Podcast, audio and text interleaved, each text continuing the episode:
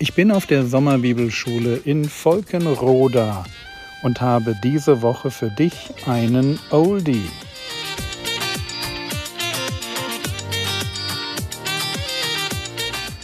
Theologie, die dich im Glauben wachsen lässt, nachfolge praktisch dein geistlicher Impuls für den Tag.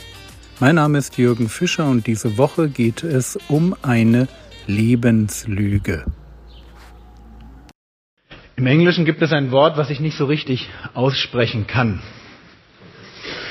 weil mein Englisch mit meinem Lispeln zusammen einfach immer nur schrecklich klingt in dem Moment, wo man auf ein TH trifft.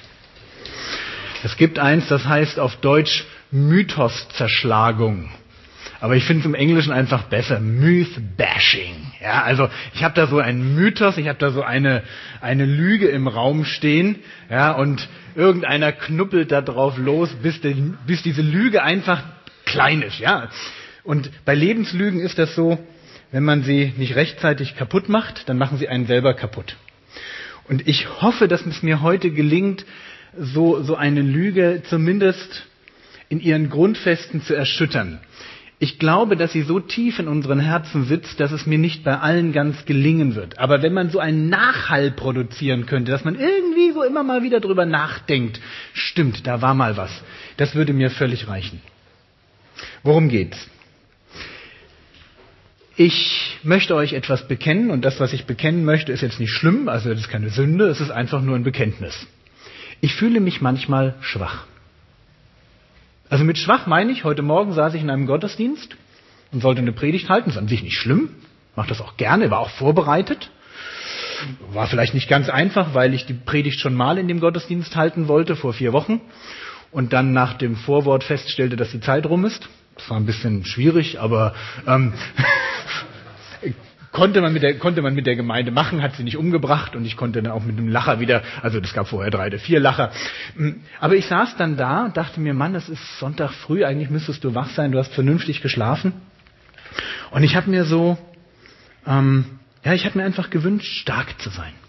Ja, so ein bisschen zuversichtlich, so ein bisschen Spannkraft, so in mir drin, so eine gewisse Wachheit und so eine innere Bestätigung, go, ja. Und ich saß da, dachte mir, nee, das ist überhaupt nicht der Fall. Also es ist jetzt nicht so, dass ich, dass ich total depri war. Es war einfach nur, wenn du mich angestupst hättest und gesagt hättest, wie bist du drauf? Hätte ich gesagt, naja, ein bisschen mutlos, ein bisschen müde, ein bisschen matt. Irgendwie ist halt so. Und die Lüge, die ich heute erschlagen möchte und was mir nicht gelingen wird, aber wo ich zumindest ein bisschen dran kratzen möchte, ist die Lüge, die da heißt, du musst stark sein. Also man geht da sehr, man geht so durchs Leben und hat so diesen Gedanken, ich muss doch eigentlich stark sein. Oder anders ausgedrückt, Gott kann mich nur gebrauchen, wenn ich stark bin. Was auch jeder von euch jetzt unter stark versteht, ich meine so dieses, leistungsfähig, ja, so dieses von sich selbst überzeugt, so dieses positiv in die Zukunft blicken, so dieses komm her, ihr Aufgaben, ich möchte euch nur umarmen. Ähm, oder ein bisschen, bisschen männlicher formuliert, beiß endlich die Zähne zusammen, streng dich ein bisschen an, das wird schon. So, das ist die Lüge, die ich angehen möchte. Warum Lüge? Drei Stellen möchte ich erstmal mit euch anschauen. Die erste, 1. Korinther Kapitel 15, Vers 43.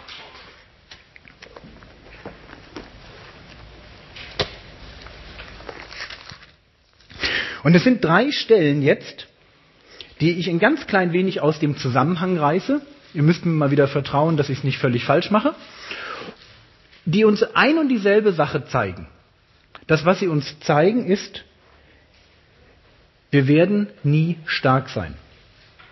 Wir werden nie, und wenn ich jetzt von Stärke im ersten Teil der Predigt rede, dann meine ich eine Stärke, die aus mir selber herauskommt. Ja, eine Stärke, die damit zu tun hat, dass mein Blutzuckerspiegel stimmt, irgendwo, dass ich mich, dass ich gut ausgeschlafen bin, dass ich mich grundsätzlich wohlfühle, dass ich, dass ich ähm, so, ich weiß nicht, auch mein Serotoninspiegel muss da wahrscheinlich stimmen, so diese Mischung aus Glücksgefühl und und ähm, ähm, ja und Adrenalin, keine Ahnung, ja, dass das alles da ist, dass ich mich wohlfühle. So, also die erste Stelle, 1. Korinther Kapitel 15, Vers 43, da schreibt Paulus über die Zukunft. Und er beschreibt nicht nur die Zukunft, sondern auch die Gegenwart. Und mich interessiert die Gegenwart. Da heißt es, es wird gesät in Unehre, es wird auferweckt in Herrlichkeit. Geht um uns, ja. Wir machen jetzt nicht so viel her und wir werden in der Ewigkeit so richtig was hermachen.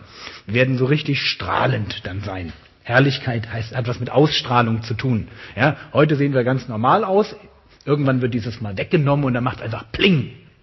Und dann sieht man uns, wie wir wirklich sind. Als geheiligte, gerechte, vollkommene Ebenbilder des einen geheiligten, gerechten, vollkommenen Menschen Jesus Christus. Heute sieht man das noch nicht. Aber das wird sich ändern. Wir werden sterben, wir werden tot sein, wieder lebendig werden und einen neuen Leib bekommen und dieses Neue wird einfach phänomenal sein. Jetzt kommt das eigentliche, worüber ich reden möchte. Es wird gesät in Schwachheit. Also wenn Paulus uns heute betrachtet, uns beschreibt, wie wir heute drauf sind, dann gebraucht er das Wort Schwachheit. Also wenn du denkst, ich fühle mich manchmal schwach, dann würde unser Bruder Paulus sagen, Amen. Wollen wir mal festhalten, ja? Er sagt, aus der, aus der ewigen Perspektive, wir heute, was zeichnet uns heute aus? Schwachheit. Du bist nicht stark. Deswegen ist es eine Lüge zu sagen, ich muss stark sein, wenn die Bibel sagt, du bist es gar nicht. Versteht ihr? Ja, also wenn ich sage, ich muss Frau sein, obwohl ich Mann bin, das wird schwierig. Ich muss stark sein, obwohl die Bibel sagt, du bist es nicht. Es wird gesät in Schwachheit. Das, was, wir invest, was Gott investiert für die Ewigkeit, ist etwas Schwaches. Nämlich dich. Andere Stelle. 2. Korinther Kapitel 4, Vers 7. 2. Korinther Kapitel 4, Vers 7. Da beschreibt Paulus, der große Paulus, der Mann, der an anderer Stelle ganz locker sagen kann, ich habe mehr gearbeitet als sie alle. Finde ich eine lustige Stelle, ja. Also wo er sagt, ich bin hier schon, was so die geistliche Arbeit angeht und das, was man so erreichen kann, bin ich schon so ein bisschen Überflieger. Aber er beschreibt seinen eigenen Zustand. Er beschreibt, wie er sich fühlt bei seiner Arbeit.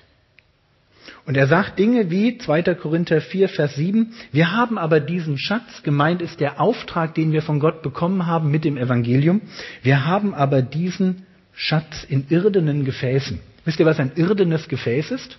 So redet ja kein Mensch mehr. Das ist ein Tonkrug. Ja? Also ein Ding, was, wenn aus zwei Meter Höhe auf den Betonboden fällt, pff, ja? das ist, also wir, wir sind zerbrechlich. Wir sind nicht stark. Und mit zerbrechlich heißt es nicht nur, dass man dir einen Finger oder einen Knochen brechen kann, sondern das hat auch mit unserem inneren Menschen etwas zu tun. Wir sind nicht stabil als Menschen. Und Paulus kennt das. Er kann sogar sagen in Vers 16, deshalb ermatten wir nicht, sondern wenn auch unser äußerer Mensch aufgerieben wird. Er kennt das sehr wohl, dass im Dienst Dinge passieren, da ist am Ende seines Dienstes weniger Paulus da als am Anfang. Ja, also er geht irgendwie kräftig rein und kommt raus, ja, so aufgerieben. Kennt Reiben. Ja, also wenn er so Kartoffel reiben, ja, da kommt unten so ein Saft raus, so, eine, so ein Glibber. Und so fühlt sich Paulus manchmal, wie, wie so, so, so hingeschüttet. Ja, so, so, äh, ja. Und ich glaube, jeder kennt das von euch, dass man manchmal in so einem Sessel sitzt und einfach nur noch sagt, äh. also ich habe das jeden Montag. Ja, so dieses, äh. ja und ich habe jetzt so einen schönen Sessel, wo man so reinflezen kann. Ich möchte nicht mehr aufstehen. Ich möchte einfach nur sitzen bleiben, die Augen schließen und denken, hoffentlich ruft jetzt keiner an, hoffentlich habe ich nicht irgendwas vergessen. Ich gehe dann in Gedanken immer noch mal durch, gibt es noch irgendwas? Und wenn mir dann nichts mehr einfällt, ah. Und Paulus sagt, völlig normal. Also ist nicht die Ausnahme, ist eigentlich die Regel, ist der Startpunkt. Letzte Stelle, und die habe ich euch schon ein paar Mal zitiert, weil ich sie so sehr mag. Offenbarung Kapitel 3, Vers 8. Da wird in dem Sendschreiben an eine Gemeinde, die, die top dabei wegkommt, wird sie beschrieben. Und ich mag die Beschreibung. Warum hat die Gemeinde in Philadelphia so viel Erfolg? Warum ist sie so, so stark? Da heißt es dann, Offenbarung 3, Vers 8, ich kenne deine Werke, siehe, ich habe eine geöffnete Tür vor dir gegeben, die niemand schließen kann.